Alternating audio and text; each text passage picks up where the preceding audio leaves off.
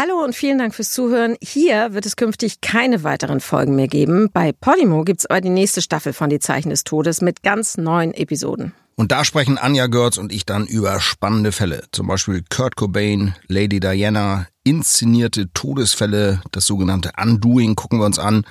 Über die Verwicklung des Schwiegersohns des kasachischen Präsidenten in einen doppelten Mordfall. Alles einfach True Crime vom Feinsten. Jede zweite Woche, freitags, immer eine neue Folge. Und natürlich, wenn euch das nicht True Crime genug ist, gibt es neben die Zeichen des Todes noch viele andere, zum Beispiel 3.29 Uhr mit Sebastian Fitzek. In den Shownotes findet ihr einen Link, mit dem ihr Podimo 30 Tage kostenlos testen könnt.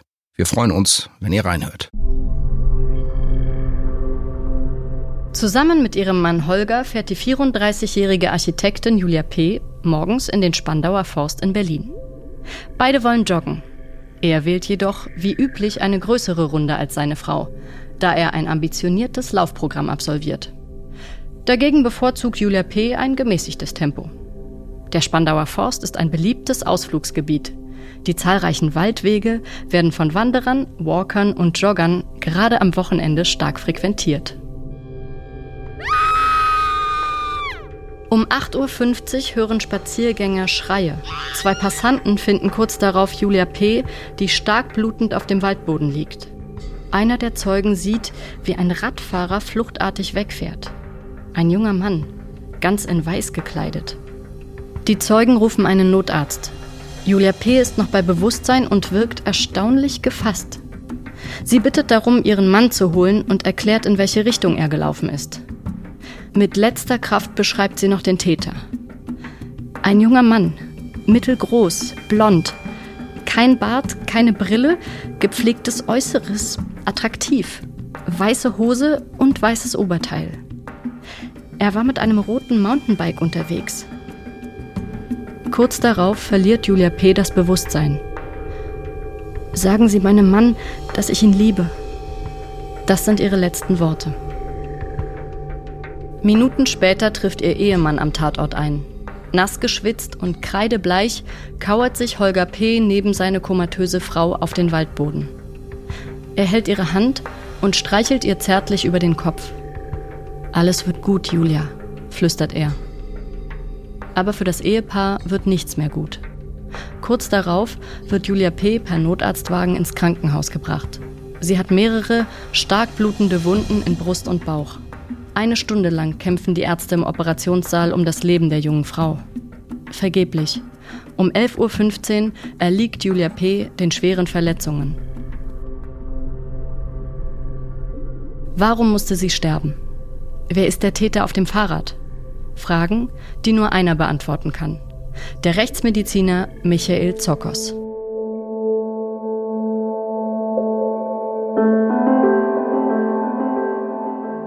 Die Zeichen des Todes. Der einzig wahre True Crime Podcast mit Deutschlands bekanntestem Rechtsmediziner Michael Zokos. Und mit Philipp 1. Zurück aus der Sommerpause hier an der Charité Berlin. Und Herr Zokos sitzt mir gegenüber und ich hoffe doch ausreichend erholt. Sie sehen zumindest so aus. Eigentlich schon erholt, allerdings war es diesmal ein Urlaub im eigenen Land. Ich wär, hätte gerne eine Fernreise gemacht, aber es war wegen Flügen, die ausgefallen sind, nicht möglich. Aber nächstes Jahr wieder. Ja, nächstes Jahr wieder. Das kommt. Gut jedenfalls, dass Sie da sind, denn wir haben heute wieder einen spannenden Fall vor uns, der es ziemlich in sich hat. Eine junge Frau, mitten in Berlin erstochen am helllichten Tage beim Joggen. Sie schreiben darüber auch in Ihrem Buch Die Zeichen des Todes, gleicher Name wie unser Podcast. Und ähm, Sie schreiben, dass es nur sehr selten Übergriffe auf Frauen beim Joggen gibt. Ist das jetzt doch eher so ein Fall für die Krimiserien, dass sowas öfters passiert. Man hat das ja doch oft gesehen in Krimis, äh, aber nicht fürs echte Leben. Also natürlich gibt es immer mal wieder Überfälle auf Joggerinnen oder Spaziergängerinnen im Wald. Das sind dann aber in der Regel Sexualdelikte, Vergewaltigungen und keine Tötungsdelikte. Und wir reden ja hier in diesem speziellen Fall von einem Tötungsdelikt. Ein wirklich ungewöhnlicher Fall, dass eine Frau beim Joggen getötet wird. Denn Joggerinnen und Jogger haben ja bekanntlich wenig dabei, wenn sie im Wald unterwegs sind. Das heißt, Stimmt, also, also gerade so Raub und Raub so, das entfällt eigentlich. Oder Raubmord äh, fällt eigentlich aus.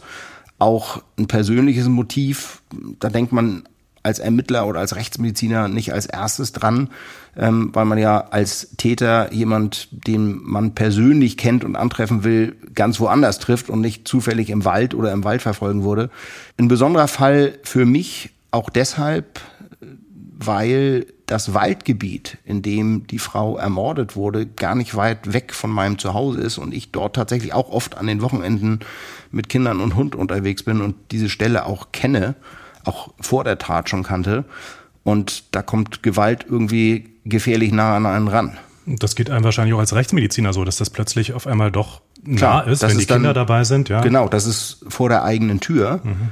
Ähm, das ist nicht irgendwo in einem Stadtteil in Berlin, in dem man sich sonst selten aufhält, sondern das ist in einem nahegelegenen äh, Waldgebiet, von dort, wo ich wohne. Und vor allen Dingen ist das Setting natürlich auch ungewöhnlich.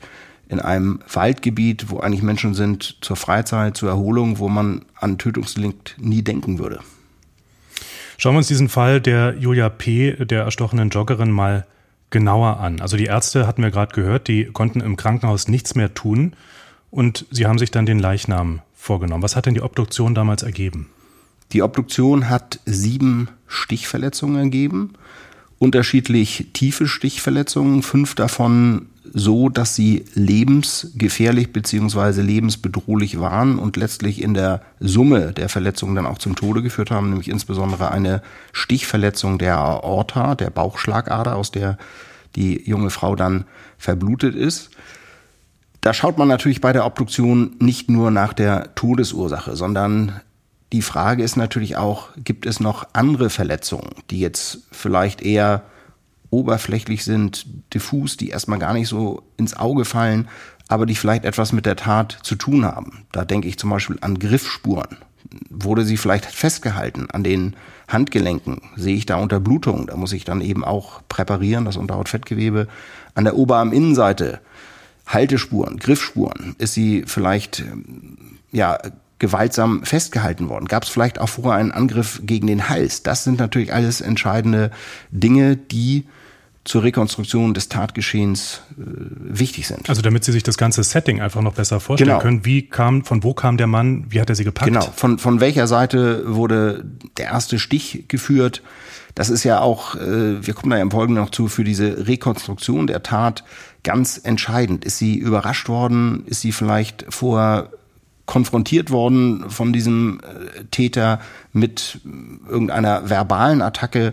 Hat er sich bedrohlich vorher aufgebaut oder hat er sie tatsächlich hinterhältig? Das ist dann ja nachher auch hinterhältig oder heimtückisch ist ja auch ein Mordmerkmal. Das ist dann nachher auch, wenn ein Täter gefasst wird für eine Gerichtsverhandlung, ganz entscheidend. Und natürlich entscheidende Frage in solchen Fällen immer, handelt es sich um ein Sexualdelikt?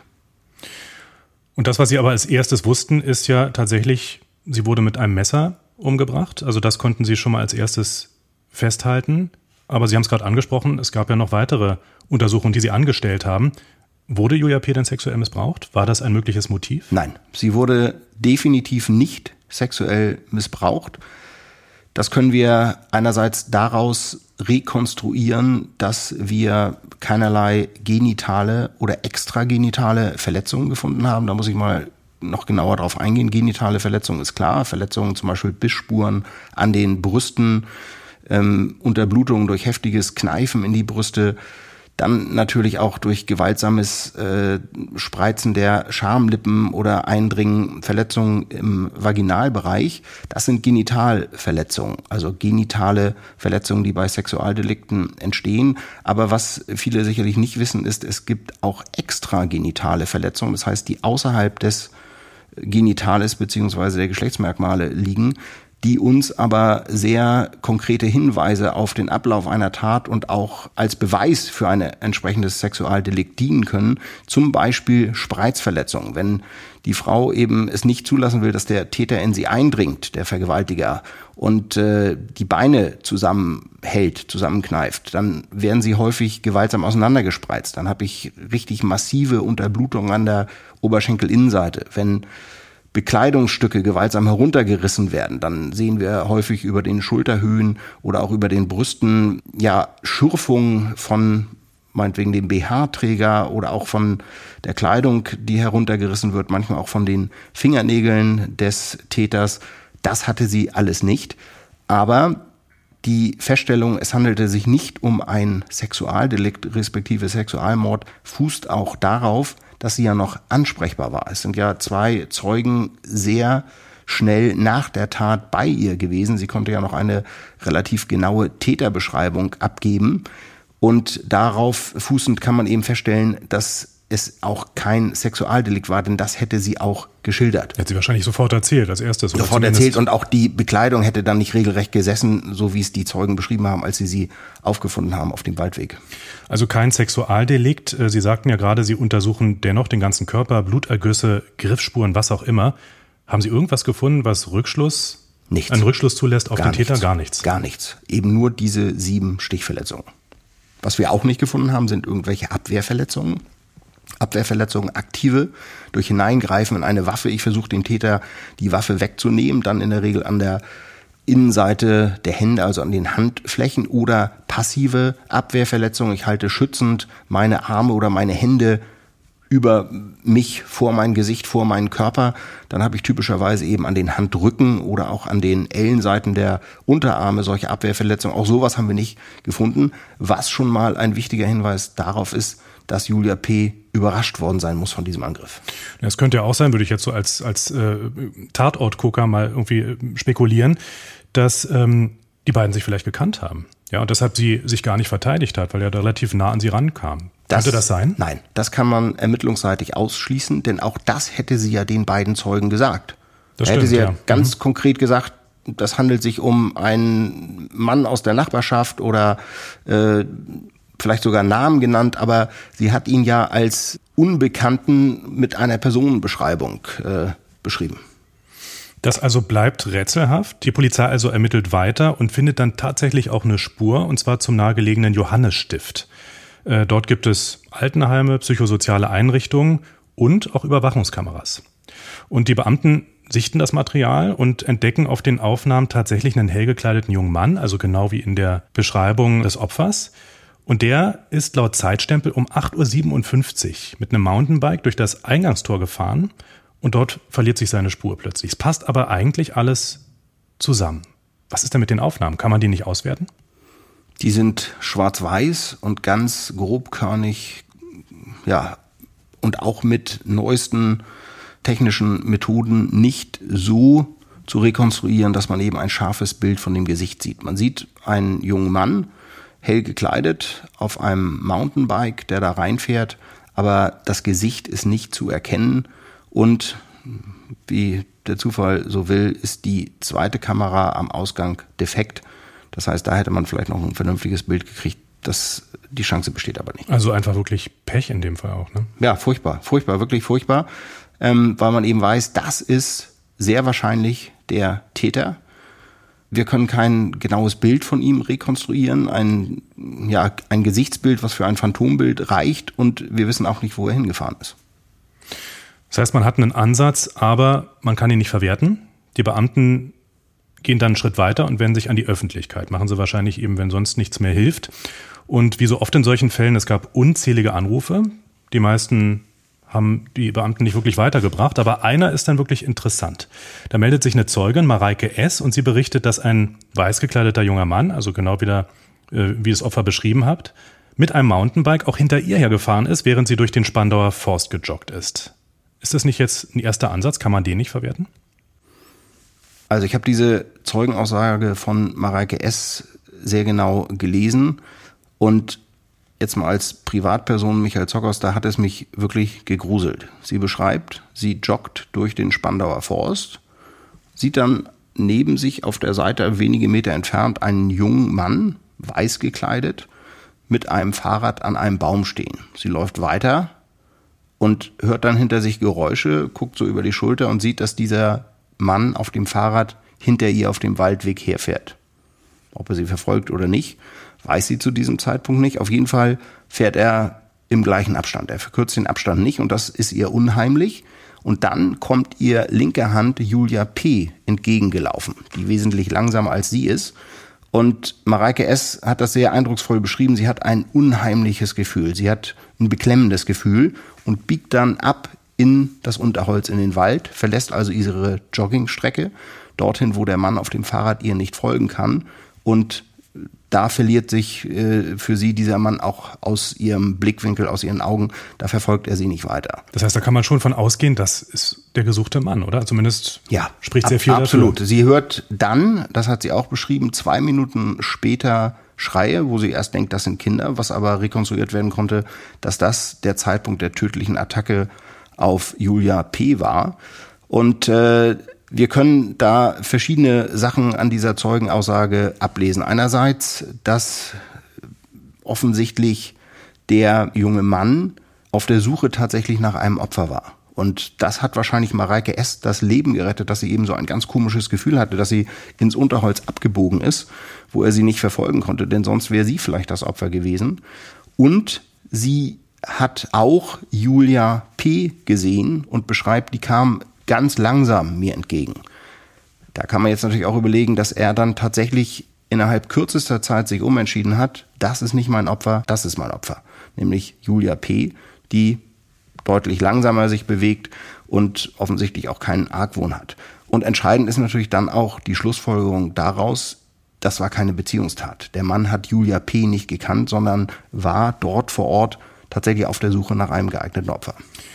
Aber gerade mit Hilfe von Mareike S. hätte man doch jetzt den Ansatz und könnte sagen, wir lassen ein Phantombild anfertigen. Sie hat ihn aber nicht gesehen. Sie ist, das hat nicht gereicht. stellen, Sie, stellen sich vor, Herr Heinz, Sie joggen oder Sie gehen auch nur die Straße entlang. Und da sehen Sie aus dem Augenwinkel, da steht jemand. Ob der nun seinen Hund ausführt oder ob der ein Fahrrad hat. Da könnte auch ich kein Phantombild von oder Angaben für ein Phantombild machen, sondern einfach aus dem Augenwinkel. Und das war in dem Moment auch noch nicht komisch. Der steht da einfach. Ja, das ist ein Radfahrer im Wald, der steht da. Aber als er dann aufs Fahrrad stieg und ihr hinterherfuhr, da hatte sie ein komisches Gefühl. Aber es hat nicht dafür gereicht, eben ein Phantombild zu machen. Was sie sagen konnte, was sich auch deckte mit der Beschreibung der sterbenden Julia P., die sie noch den Zeugen gegenüber gemacht hat äh, vom Täter, ist, dass er jung war, 15 bis 20 Jahre alt, ungefähr 1,70 bis 1,75 groß und dass er eben weiß gekleidet war und ein rotes Mountainbike hatte. Es gibt also viele Spuren, es gibt viele Ansätze, aber es gibt kein Täter und auch kein passendes Motiv. Das heißt, die Beamten tappen im Dunkeln. Auch sie konnten jetzt mit ihrer Arbeit nicht wirklich weiterhelfen. Und nach zwei Monaten Ermittlung war der Fall noch immer völlig offen. Und für die Polizei war das jetzt der Zeitpunkt, einen Zahn zuzulegen. Und die haben dann eine ja, besondere Einheit eingeschaltet. Wir hören uns das mal genauer an. Werbung. An dieser Stelle eine kurze Unterbrechung. Fans von Michael Zockers wissen es schon längst, True Crime Thriller gibt es nicht nur als Podcast, sondern auch in allen Buchhandlungen. Daher haben wir einen spannenden Lesetipp für euch, der uns direkt nach Großbritannien führt. Tote schweigen nie heißt der neue Thriller von Autorin A.K. Turner, mit dem sie eine neue Forensikreihe startet. Im Mittelpunkt der Story Casey Raven, eine ungewöhnlich scharfsinnige und brillante Assistentin der Gerichtsmedizin. Obwohl Casey schon unzählige Leichname seziert hat, persönlich berührt hat der Tod sie noch nicht. Bis eines Tages ausgerechnet ihre Mentorin auf dem Seziertisch landet. Caseys Chef behauptet zwar, deren Tod in der Badewanne sei ein Unfall gewesen, doch der Körper der Toten erzählt eine ganz andere Geschichte. Was an diesem Thriller fasziniert, ist die exakte Recherche und jede Menge Insiderwissen. A.K. Turner hat jahrelang für die BBC True Crime Formate produziert und gilt als eine wahre Expertin der Szene. Das macht Tote Schweigen nie zur perfekten Lektüre für alle Fans von Michael Zokos. Seit 1. September gibt es den Thriller im Buchhandel und als E-Book zu kaufen. Schaut doch gerne mal unter www.drömer-knauer.de slash Turner nach. Den Link zum Buch findet ihr auch in unseren Shownotes. Jetzt aber weiter mit unserem spannenden Fall aus den Zeichen des Todes. Werbung Zwei Monate sind seit dem Mord an Julia P. vergangen, als in der LKA-Zentrale eine weitere Besprechung zu diesem noch immer rätselhaften Verbrechen stattfindet. Michael Zokos und seine Kollegin Dr. Kerstin D. sollen den Spezialisten für operative Fallanalyse, kurz OFA, Rede und Antwort stehen. Die Aufklärungsquote bei Mordfällen ist in Deutschland allgemein hoch. In Berlin beispielsweise liegt sie regelmäßig deutlich über 90 Prozent. Trotzdem haben sich allein in der Hauptstadt seit 1955 mehr als 200 ungeklärte Tötungsdelikte angesammelt. Mehr als genug Arbeit für die Sonderermittler der UFA-Einheiten, die in allen Bundesländern auf die Analyse ungeklärter Tötungsdelikte und schwerer Sexualstraftaten spezialisiert sind.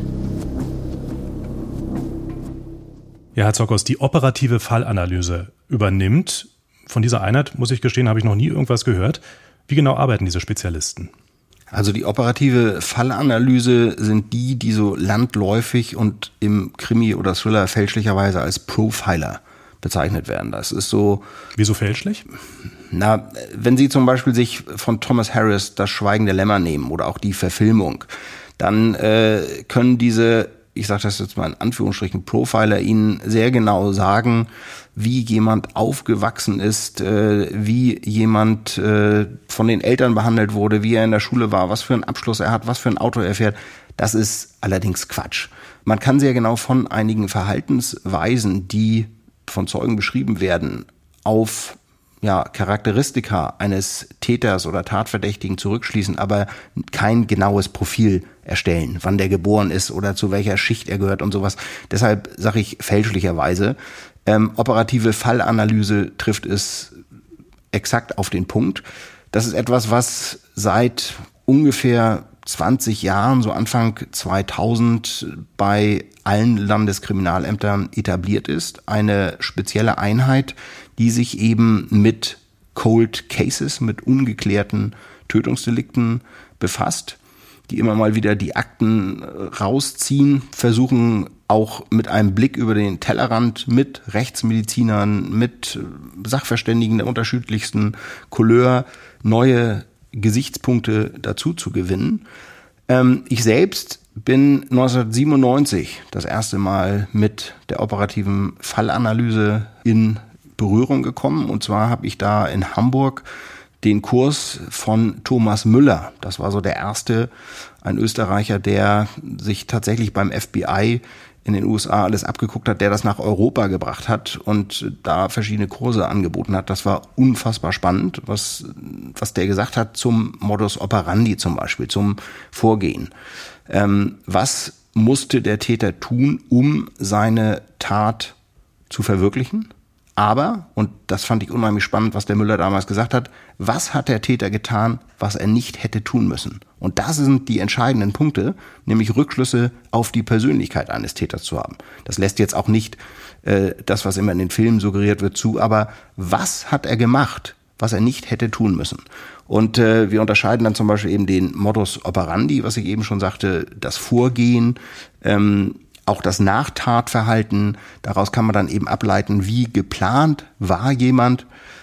Bei der operativen Fallanalyse gibt es so verschiedene Punkte, auf die man achtet, wo sich eben die Fallanalytiker, wie man sie bezeichnet, ein Bild machen. Zum Beispiel der Modus operandi, die Vorgehensweise.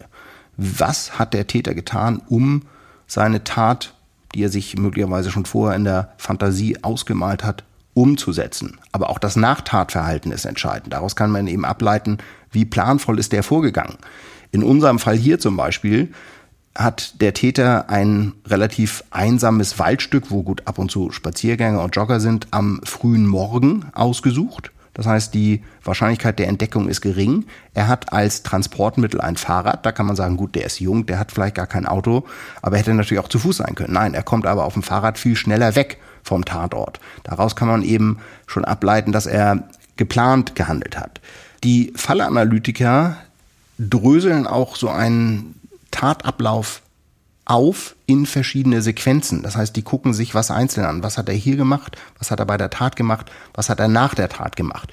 Und gerade hier ist das Nachtatverhalten, dass er nämlich durch diesen evangelischen Johannesstift, durch dieses äh, Gebäudeensemble, wo eben Altenheime sind, psychosoziale Betreuungsstationen, dass er da reinfährt, ähm, das spricht für eine geplante Tat und dass er Ortskenntnisse hatte. Geplante Tat deshalb, weil es nämlich viele verschiedene Ausgänge gibt, wo es eben nicht nachvollziehbar ist, wo er rauskommt und dass er Ortskenntnisse hatte. Er wusste ja nicht, ob das vielleicht eine Sackgasse ist. Er fährt da mit dem Fahrrad rein als Ortsunkundiger und stellt fest, oh, hier komme ich gar nicht mehr raus.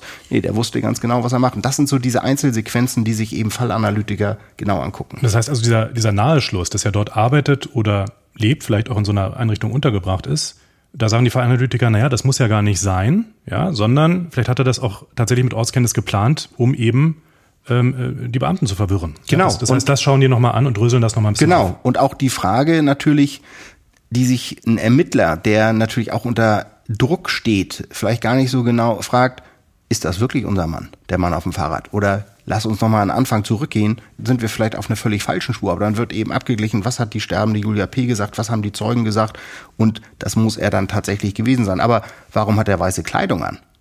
Ist das ein Maler? Ist das ein Pfleger aus dem Johannesstift? Oder hat das für ihn symbolischen Charakter, dass er sich blütenweiß, rein weiß anzieht an diesem Tag für diese Tat? Wenn ich Sie richtig verstanden habe, dann ist aber vor allem die Aufgabe der Fallanalytiker, Informationen zusammenzufassen, nochmal in neue Zusammenhänge zu stellen. Ähm, ist es aber auch so, dass die ganz spezielle Methoden entwickelt haben, vielleicht auch eine spezielle eigene Ausbildung, also Psychologen sind? Oder wie genau wird man ein Fallanalytiker?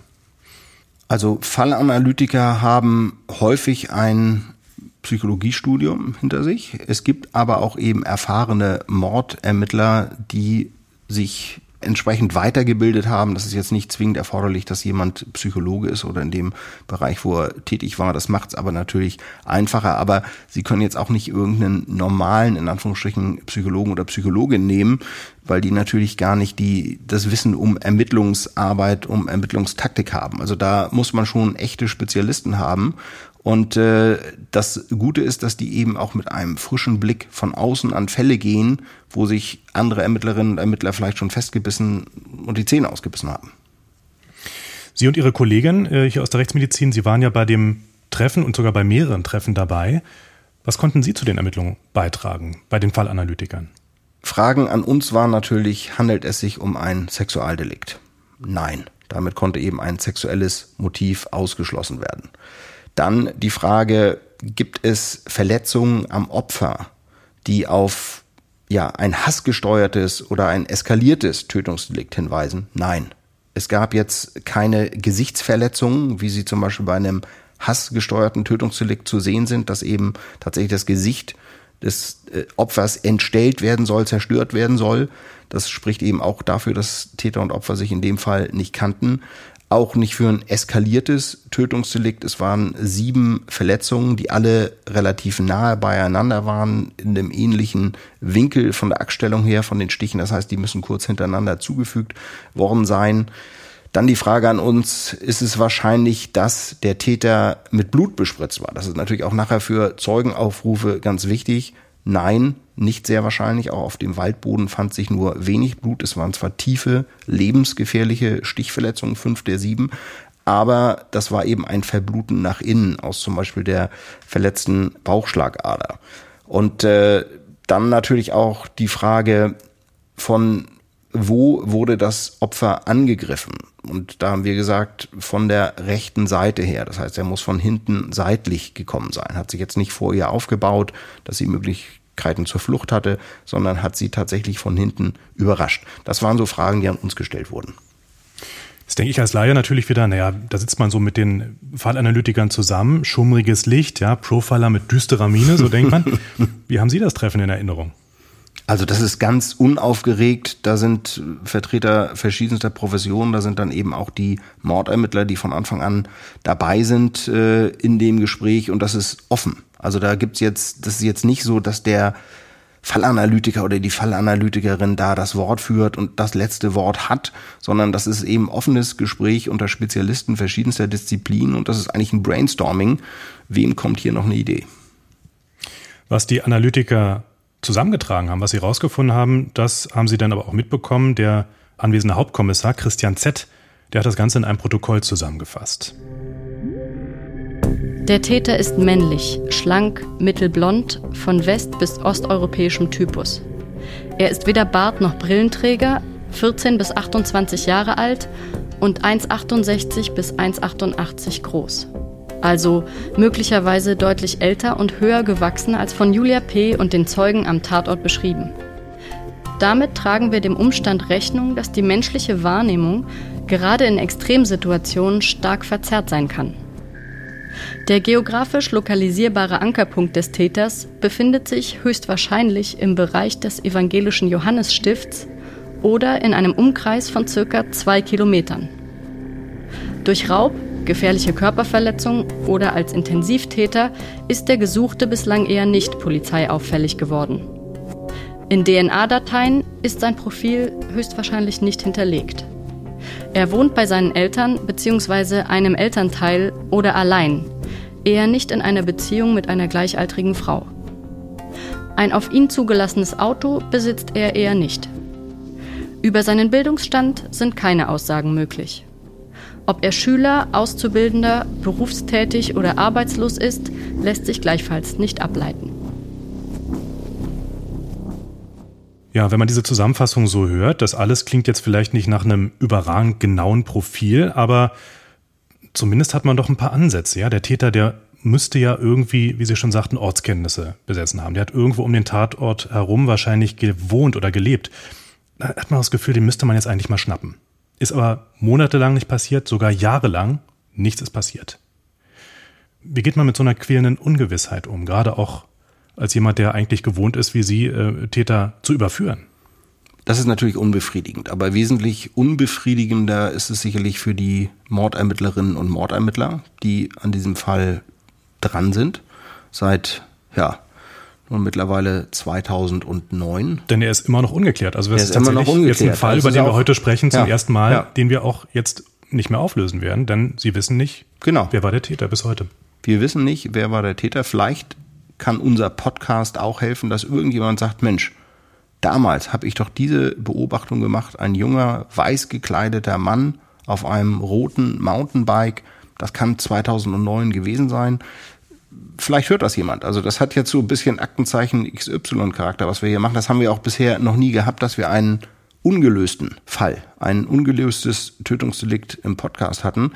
Das ist für mich natürlich auch ja, wie ich eingangs schon sagte, unbefriedigend, aber andererseits auch beruhigend, dass der erste ist, der ungelöst ist, denn es ist auch einer der wenigen Fälle in meinen ganzen Sachbüchern, der nie gelöst werden konnte, was einen und wahrscheinlich auch die Leserinnen und Leser so ein bisschen ruhiger schlafen lässt, vielleicht, dass nämlich der Großteil der Tötungsdelikte aufgeklärt wird. Ja, 90 Prozent ist die Aufklärungsquote zumindest hier in Berlin, also eigentlich gewaltig. Dennoch, wir haben jetzt hier einen von den 10 Prozent. Genau, und das ist einfach dieses Riesenproblem, wenn Täter und Opfer sich nicht kennen, wenn relativ wenig Zeugen beziehungsweise Zeugen, die nichts Erhellendes beitragen können, zugegen sind und vor allen Dingen, wenn keine DNA-Spuren vor Ort sind. Sie haben in dem Buch ja auch beschrieben, es gab denn andere Taten, die ganz ähnlich waren, ganz ähnlicher ganz ähnliche Herführung, ja, also auch in einem Supermarkt wurde jemand erstochen, älterer Mann. Da schreckt man natürlich wahrscheinlich als Ermittler oder auch als, als Rechtsmediziner erstmal auf und dachte, ah, da gibt's doch vielleicht Parallelen. Das könnte Klar. doch vielleicht unser Mann sein. War es dann aber nicht. Klar, war es dann nicht. Aber das, das kenne ich auch von anderen Fällen. Ich habe mal vor über 20 Jahren eine ermordete Frau, in ein, die in einem Waldstück äh, im Niedersächsischen gefunden wurde, ähm, obduziert.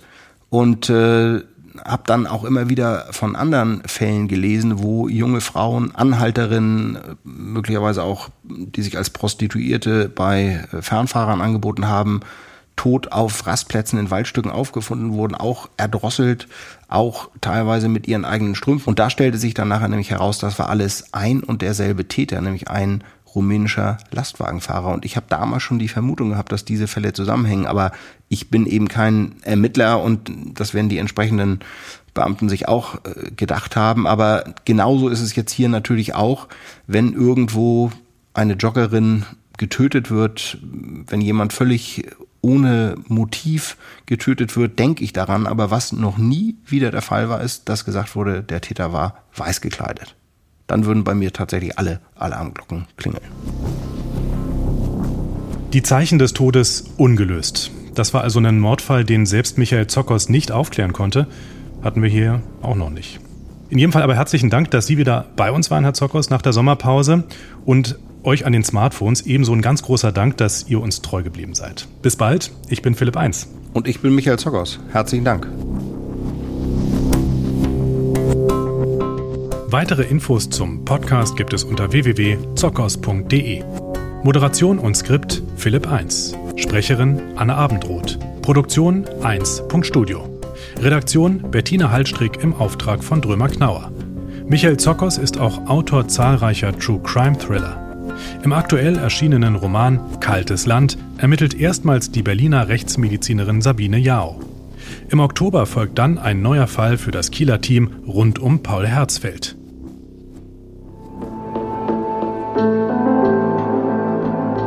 Die Zeichen des Todes, der einzig wahre True Crime Podcast mit Michael Zokos, Gerichtsmediziner und Professor an der Charité Berlin.